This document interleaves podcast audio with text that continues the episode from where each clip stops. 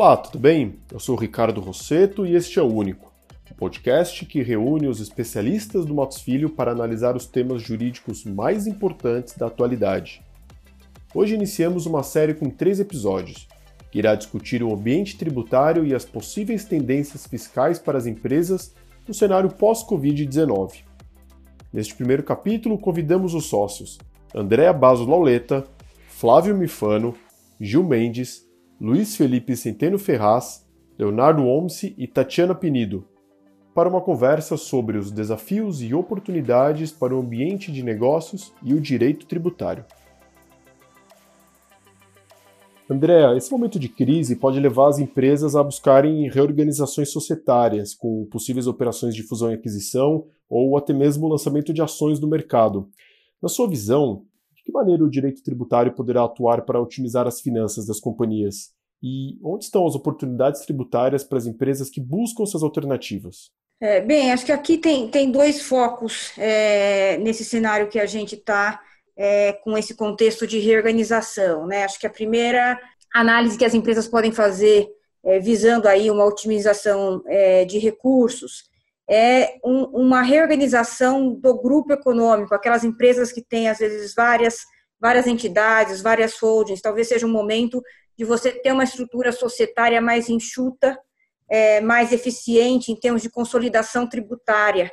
É, então, às vezes, você pode, algumas, alguns grupos podem ter empresas, por exemplo, pagando imposto, outras empresas é, com prejuízos fiscais. Então, reorganizações e reestruturações societárias visando aqui uma otimização fiscal é, para viabilizar uma redução, talvez, do recolhimento de valores é, dos tributos, é, muito mais por consolidação das posições e eficiências aí é, do, do, da apuração tributária das, das empresas. Acho que esse é um foco que pode ser dado para os grupos econômicos nesse momento. E aí, também dentro desse contexto, ter uma estrutura mais enxuta como você mesmo é, colocou, visando eventos de liquidez, né? Então, também se preparando é, para captar dinheiro. A gente sabe que, que, que em decorrência aí é, do, do cenário atual, muitas empresas vão precisar se abrir é, para captações ou mesmo para transações de vendas ou captações de recursos.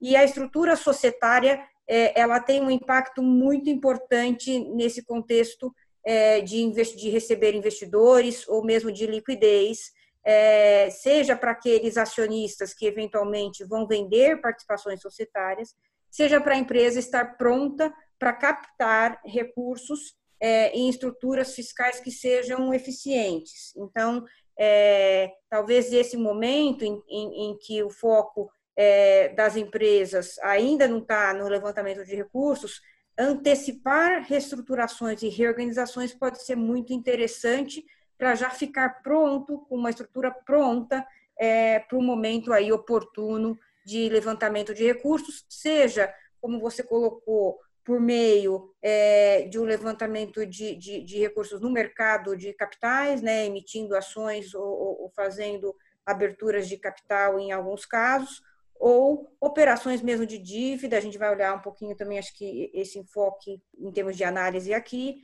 é, e também operações de venda de participações societárias. Flávio, alguns segmentos da economia terão de se reinventar quando essa pandemia passar. Muitas delas devem passar por importantes reestruturações, inclusive na renegociação de dívidas e estruturas de capital. Na sua opinião, como é que vai ser a atuação do tributário nesses assuntos? Infelizmente, um, um, dos reflexos da crise que a gente está passando é o agravamento da condição financeira das, das companhias. Né? Então, muitas companhias nessa altura já estão passando por uma situação de estresse, né? quebrando é, ou na beira de quebrar covenants financeiros, né? relação de, de caixa e EBITDA. É, e isso tem pressionado, obviamente, essas companhias a buscar é, alternativas é, para evitar vencimento cruzado de dívida e, eventualmente, no cenário mais grave, como a gente está vendo já nos jornais em alguns segmentos, a recuperação judicial ou, ou, ou a falência. Né? É, uma, uma das coisas que provavelmente é, vai, vai ser muito discutida nesse cenário são estruturas híbridas de dívida de capital, por meio das quais as companhias trocam é, um componente de dívida por um componente de equity, mas com algum, algum, é, alguma saída para um investidor mais financeiro. Né? Então, a, a, operações mais estruturadas envolvendo é, ações preferenciais com, com calls e puts, esse tipo de coisa é, provavelmente vai ser muito discutida e, e, evidentemente, os impactos fiscais eles precisam ser olhados no detalhe. Né? Então, eu troco uma dívida que tem lá uma despesa que é dedutível e que reduz a tributação é, da companhia por um dividendo que não gera uma despesa e, por outro lado, permite para o investidor um rendimento isento. Coisas como essas serão as, provavelmente as questões fiscais a serem, a serem debatidas nesse momento de reestruturação de dívida e reestruturação de, de capital. Obviamente, quando a situação se agrava ao ponto de é, uma renegociação, né, seja ela judicial, seja ela extrajudicial, é, os efeitos da renegociação, os efeitos, geralmente as renegociações de dívida geram é, impactos contábeis, né, reconhecimento é, de receita pelo cancelamento ou pela redução do valor econômico de uma dívida, e, e isso implica, obviamente, em uma conta a pagar para o fisco. Né? Então, se se as companhias não tiverem atentas a esse ponto, a renegociação de dívida acaba implicando a mera troca de linha de um passivo, né? Você reduz o passivo com, com, com é, eventualmente um credor e aumenta o seu passivo com o fisco. Então, esses, esses temas é, precisam ser vistos com muito cuidado. É, tem, obviamente, estruturas melhores que outras do ponto de vista fiscal, é, e é o momento de, de se começar a pensar nisso. Gil, no início deste ano tivemos um aumento no número de operações societárias. Esse ritmo desacelerou bastante quando a pandemia chegou forte aqui no Brasil. Você acha que haverá anulações de algumas dessas operações? E, nesses casos, quais seriam os principais impactos tributários? Como você mencionou, o ambiente econômico se deteriorou bastante com desde a pandemia e o que a gente viu foi um, número de transações diminuir bastante. E, e aí a gente tem tem notado é, diferentes discussões ou diferentes situações dependendo de cada estágio de uma transação. Então, é, as transações que estavam no começo, né, discussões preliminares, discutindo o MOU, elas simplesmente pararam, é, via de regra, ou estão andando é, de uma forma bem devagar. A gente tinha é, transações, uma fase já muito mais avançada, né, você vinha discutindo é, questões contratuais, e essas muitas dessas transações continuam, é, mas com certeza a gente vai ter uma rediscussão, uma reavaliação de preço entre as partes, dado o novo cenário econômico é, é, pós-pandemia. E aí a gente tem algumas transações que se encontram é, num estágio mais crítico, que podem, de alguma forma, ter uma repercussão é, tributária, né? que são as transações que estão entre é, signing e closing. É, essa várias empresas têm é, levantado a possibilidade de agree, o que eles chamam de MAC, né, Material Adverse Change, uh, change nos contratos para rediscutir uh, preço. E em algumas situações mais extremas, como por exemplo, isso é um caso público, na transação da Embraer e da Boeing foi acordado ou foi invocado o descumprimento de uma cláusula contratual para que é, a transação é, não chegasse ao closing, que ela fosse desfeita. Então, é, quando a gente está entre signing e closing, existem algumas questões é, que devem ser é, levantadas do ponto de vista tributário, se por acaso uma das partes é desistir. Então, havendo desistência da transação, a gente vai ter sempre uma discussão, muitas vezes, de, de breakup fee, né? um termination fee, é, qual é o impacto tributário sobre o termination fee, se, se é tributável ou não, via de regra, a gente tende a tratar como um item tributável, se haveria ou não um reajuste de preço, um gross-up sobre, sobre esse pagamento. É, em havendo entre signing e close uma discussão de preço, nesse primeiro momento, a gente não tem nenhum efeito tributário, né, na medida em que o vendedor não reconheceu ganho ou perda na transação é, não é muito é, normal que você discuta é, ajuste de preço após a, a, a, transação, mas a gente com certeza vai encontrar alguns efeitos, né? Alguns efeitos é, potenciais pós-closing de earnout, é, de, de ajuste de dívida, né, de, de, de capital de giro pós-deal, que são ajustes relativamente normais e que de alguma forma vão ter um impacto é, sobre a Covid. O que é o que não é muito comum é você ter uma discussão acerca de, de devolução de preço, né? E quais poderiam ser os impactos tributários, no qual uma parte argue que é, o preço por conta de um evento é, ligado, nesse caso, à pandemia, tem, tem um impacto sobre o valor das ações, sobre o valor do negócio, que, portanto, deveria ser feito pós, pós-closing é, um ajuste de preço. Ele, ele poderia ter, obviamente, um impacto negativo é, sobre o comprador e o vendedor, o impacto, inclusive, dependendo de, de que momento isso acontece, sobre reconhecimento é, também de ágio, é, mas isso não é um item muito, muito até hoje, muito discutido no, no pós-closing. E, e, por fim, acho que, que vale é, levantar a possibilidade, se houver término do negócio antes da sua conclusão, é, uma discussão sobre restituição e reembolso das despesas de transação. É, não é incomum que uma parte invoque é, que quebra né, o, o, contrato, que invoque uma cláusula para não cumprir o contrato, ela seja obrigada a, a restituir, reembolsar outra parte pelos, pelos custos da transação, e aí tem toda uma discussão em que medida isso é, deveria ser tributável, necessidade ou não de haver é, também. Luiz, o setor de infraestrutura poderá receber o maior volume de investimentos públicos e privados após o fim da quarentena. Você identifica que existem essas oportunidades à disposição das empresas? O setor de infraestrutura, na verdade, ele é um setor ele é, é, ele é grande porque ele abrange tudo, vai desde saneamento, transportes, vai do, é, é, é, elétrico, imobiliário, vai pegar aviação, pega até saúde, se a gente considerar saúde como infraestrutura, e cada um tem um tipo de... Alguns têm agências reguladoras que uh, vão ter que auxiliar isso, e aí não é questão tributária, vão ter que auxiliar a, a, a recuperação do setor eu acho que sim, o investimento vai ser.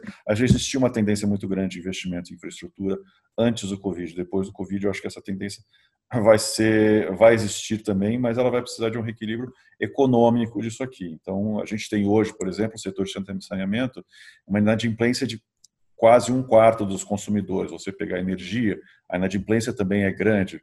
Você pegar o, o setor uh, de, do agronegócio, uh, uh, você tem uma escassez grande do fornecimento de insumos e, e um preço aumentado das matérias-primas. Então, você vai vendo que cada um tem um tipo de, de análise diferente e, e de perfil diferente. No caso de, de elétrico, por exemplo, a ANEL já adotou algumas medidas regulatórias para mitigar esses impactos. Então, em, paralelo a isso, você vê o governo tentando ou, ou, buscar alguns tipos de incentivo que vão agora também no tributário. Então, por exemplo, especificamente para o setor de saúde, a gente tem uh, um projeto de lei que tenta considerar, principalmente em função do Covid, que tenta considerar a permissão de doações, uh, incentivos a doações de empresas para a área de saúde para que isso possa para que isso possa acontecer. Existe também uma discussão sobre a isenção de recebimento dessas doações. Se você olhar de uma forma mais ampla, por exemplo, existe um parecer, um, um projeto de lei que permite a captação uh, de emissão de debêntures, na verdade, para captação de financiamento. A gente já tinha um, uma lei anterior que dava incentivos para quem uh, de fonte de, de tributação de fonte Hoje, eh, já tem um projeto correndo em discussão para auxílio ou para incentivo, na verdade, na dedução dos juros. Vai de 30% a 50% a mais do que a despesa seria permitida, a depender do tipo de projeto. Então, você percebe que o governo vai ter que atacar de várias formas, não só no tributário, mas também nos regulatórios em cada um dos setores, eh, de acordo com a necessidade e característica de cada um dos setores. Interessante que, de fato, é, é uma das áreas que realmente nós precisamos conseguir atrair o capital, é, o investimento, o investimento preponderantemente estrangeiro. É, e o que, além dessas medidas específicas, obviamente, de é, atacar é, questões mais relacionadas à crise, algo que seria muito bom é, para a melhoria do nosso ambiente de negócio é segurança jurídica em termos de tributação. Né? Então, não adianta não adianta nós é, termos as regras com os benefícios fiscais e depois de anos que aquela regra está tá, é, vigente, o fisco é, questiona e acaba na caneta é, tirando o benefício fiscal que foi dado para incentivar um, um, investimento naquele segmento. Então, uma das coisas que seria muito importante para esse nosso nosso ambiente é, retomada econômica pós-crise seriam medidas que viessem é, para é, dar segurança jurídica é, em matéria fiscal. Leonardo, qual é o cenário financeiro para as empresas do setor de óleo e gás? Você entende que existem perspectivas de recuperação para essa indústria no curto e no médio prazo? E em relação às questões fiscais, quais são os principais temas que se aplicam a esse setor atualmente? O setor de óleo e gás é, é um setor que já vinha esse ano né, sofrendo um pouco né, com o preço do barril, e a pandemia veio, na verdade, agravar isso. Né? Acho que já, já tinha um impasse aí, acho que todo mundo viu as notícias, né, entre Rússia e Arábia Saudita, né? Os membros da OPEP, tem o OPEP+, né, que que inclui alguns outros países não não membros originalmente, né, mas a Rússia está lá hoje, né? Então já estava tendo um impasse em relação à manutenção dos preços do, petróleo e a Rússia é, não concordando né, com, com, com, os demais países e o que forçou a Arábia Saudita então a, a aumentar a produção né, de maneira que o valor do, do, do barril caísse vertiginosamente. Né? É, isso também por uma outra questão é, bem interessante, até de capacidade de armazenagem pelos países importadores né, de petróleo é, e de, né, de poderem continuar a, realizar as suas importações. A pandemia só veio agravar isso. Né? Aqui no Brasil, a gente tem notícias de redução até na própria bomba. Né? Se a gente for olhar, o diesel chegou a cair 50%, a gasolina chegou a cair 60% em determinados momentos. Né? Agora a gente já teve uma certa estabilização, mas ainda reduzida. Né? Então, a pandemia certamente é, veio agravar essa situação da indústria. Né? Só em termos de redução de investimentos, as majors, né, como a gente chama, né, é, anunciaram cortes né, de investimento entre 25% e 30% para esse ano. Né? é, mundialmente falando. Né? Assim, pegando alguns exemplos, a própria Petrobras colocou em hibernação 62 plataformas né, para diminuir né, a, a, produção. Né, a Shell, né, são notícias públicas, né, é, pelo do, reduziu o pagamento de dividendos esse ano, e assim algo que só a última vez que isso aconteceu é, na vida da Shell foi em, em período pós Segunda Guerra Mundial, né? Então você vê que é realmente uma crise que veio para impactar fortemente o setor. Agora a gente enxerga sim, eu acho que alguns desafios é, para o setor, sem dúvida nenhuma, né? Agora é, é, é um setor que é muito importante ainda para economias de vários países, né? A China é um grande importador de petróleo, né? A Índia é um grande importador de petróleo. Então acho que a gente pode estar sim enxergando uma recuperação talvez um pouco mais lenta do que a gente imaginava, né, agravada aí pela Covid, é, mas para o próximo ano, talvez, o que já estava se falando numa recuperação para 2021, talvez fique para 2022, 2023. Eu acho que em termos de desafios tributários, né, e aí um pouco acho que na linha do que o, do que o Flávio até comentou de segurança jurídica, né, e aí falando do estado do Rio, né, é, que é um estado que às vezes tem dificuldade né, no diálogo com, os investidores né, e, e, e, e em olhar para a economia, né, em olhar para o investimento né, da maneira que isso tem que ser, ser olhado, né, não vem ajudando muito. Né? Então, a gente teve agora, recentemente, a criação. O Rio de Janeiro já tinha instituído, é, outros estados fizeram isso também, né, no momento de crise, há uns dois, três anos atrás, né, um, um fundo temporário né, que significava uma, uma mordida dos benefícios fiscais concedidos de 10%. Né? Então, todo benefício que as empresas tinham, elas tinham que repassar 10% para o Estado, né? então diminuir a fruição do benefício em 10%. É, esse fundo, que era temporário, é, acabou agora, e aí foi instituído um novo fundo temporário pelo Estado do Rio, era o FEF, virou o FOT, né, com os mesmos 10% de mordida nos benefícios, né, algo que as empresas. Isso atinge não só a indústria de óleo e gás, mas, claro, outras indústrias também, mas atinge a indústria de óleo e gás. A gente já tem notícias até de liminares contra a cobrança desse, desses 10% sobre o valor dos benefícios. Né? A gente tem, né, e é especificamente sobre a indústria do petróleo, né, convênios, né, ou seja, acordos entre os estados, os estados, regulando a concessão de benefícios para a indústria, ainda não internalizados pelos estados, tá, o que dificulta a aplicação, dificulta é, o que deixa de trazer segurança jurídica para o tema. A gente tem toda uma cadeia de suprimentos de óleo e gás que hoje depende desses benefícios e alguns deles não contam ainda com, com regulamentação. Tá? O Estado do Rio agora criou uma divisão né, de fiscalização de receitas não tributárias. Tá? Então, com os estados, eles têm uma parcela, né? eles têm direito a uma parcela do, do, dos chamados royalties, né? as participações governamentais. Eles agora passaram a fiscalizar as empresas de petróleo em relação ao pagamento da participação especial, né? que é uma participação governamental, não é um tributo, né? É, não tem natureza tributária. Os estados passaram a fazer fiscalização. As empresas estão se movimentando também, claro. Há uma discussão sobre a competência dos estados para fazerem isso. Né? Seria o mesmo que o município passasse a fiscalizar ICMS, porque ele tem direito a uma parcela do valor. Né? Então, é algo que tem trazido bastante discussão, a gente tem sido envolvido também nessas questões. É, um outro ponto também é, de desafio, né? a restrição que a legislação trouxe para o, o charter, né? o aluguel de plataformas de produção entre partes relacionadas, né? é algo que tem gerado também até algumas empresas repensarem investimentos, né? empresas de plataforma é, de petróleo que hoje né, é, é, acabam tendo que ser, ser obrigadas a contratar plataformas de, de competidores, né?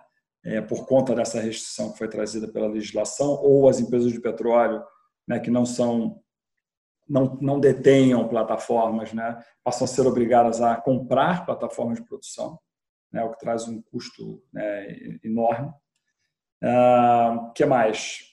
A pandemia agrava também, a gente está no meio de um processo de migração de benefícios fiscais para a indústria de petróleo, para equipamentos da indústria de petróleo que é o que a gente chama de migração de um benefício para outro. A gente tem um prazo até o final desse ano para fazer todas as migrações, então tem toda uma questão burocrática envolvida que acho que vai ser afetada sim pela pandemia, né? E a gente já está em discussão até com algumas câmaras de comércio para uh, Brasil e outros países para tentar estender esse prazo.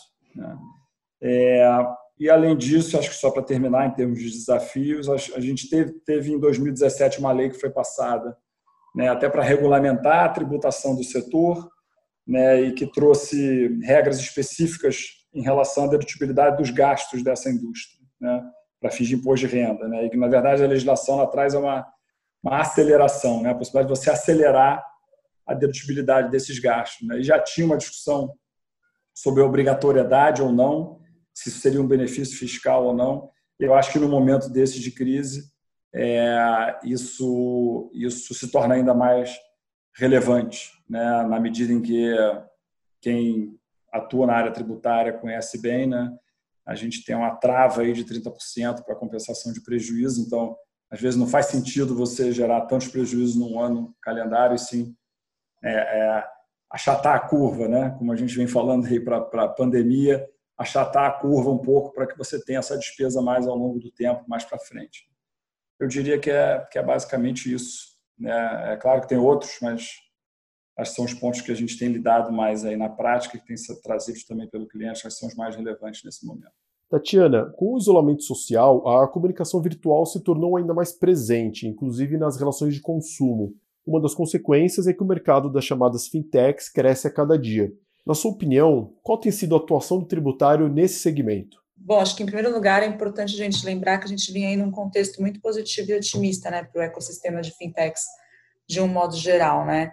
É, mas também é fato de que a pandemia trouxe o primeiro teste de fogo, né, para as fintechs, né. A gente tem um ecossistema que é muito diverso, né, de fintechs muito consolidadas é, e outras que, que ainda vinham aí no processo de amadurecimento. O que a gente tem visto, né, acho que em primeiro lugar, é, é um, realmente uma para né, mais, mais consolidadas e, e acho que mais preparadas para enfrentar e se adaptar a esse novo ambiente aí que está mais mais, mais digital, é realmente é, a gente tem muito auxiliado aí nessa, nessa, nessa abertura aí de novas linhas né, de negócios, né, que, que a gente tem visto aí, né, de, de fintechs auxiliando aí pequenos e médios negócios a se digitalizar e sobreviver, né, porque realmente elas têm know-how para fazer isso e acho que passa por toda a modelagem, né, que, que tem que ser feita, porque traz os impactos tanto na, na parte de tributação direta e tributação indireta. Então a gente tem visto isso como como realmente um, um ponto aí de, de atuação e de, de tendência. É, e eu acho que, obviamente, do outro lado, é, as fintechs, que, e aí, obviamente, fintechs é, de, de categorias diferentes vão ser impactadas também de maneiras diferentes, mas aquelas que vão ter é, um, um, estrangulamento, de, por exemplo, de fonte de financiamento, aquelas de crédito, é, uma atenção maior aí realmente à, à, à própria, é, a como atravessar a crise, né? Então, a gente realmente tem feito é, também essas discussões de, de, de, como a gente consegue né, ajudar aí, é, as próprias é, empresas aí a atravessar é, a crise. E acho que num segundo momento, que eu acho que ainda não estamos lá, mas acho que a gente deve chegar lá, acho que pegando o gancho ainda que a Andrea colocou aí no começo, a gente deve também ver uma tendência aí de consolidação de alguma forma, né? Então, a gente vai ver aí quem serão as, as, as fintechs que vão atravessar a crise de uma maneira né, mais sustentável. É, a gente vai ver outras que talvez é, não, não atravessem e vamos, acho que a gente vai ter uma tendência de consolidação, né, de, de M&A envolvendo esse tipo de, de enfim, nesse, nesse setor é, que vai ser decorrente aí do, do próprio processo de consolidação e amadurecimento, né, que, que, esse, que esse tipo de setor vai ter.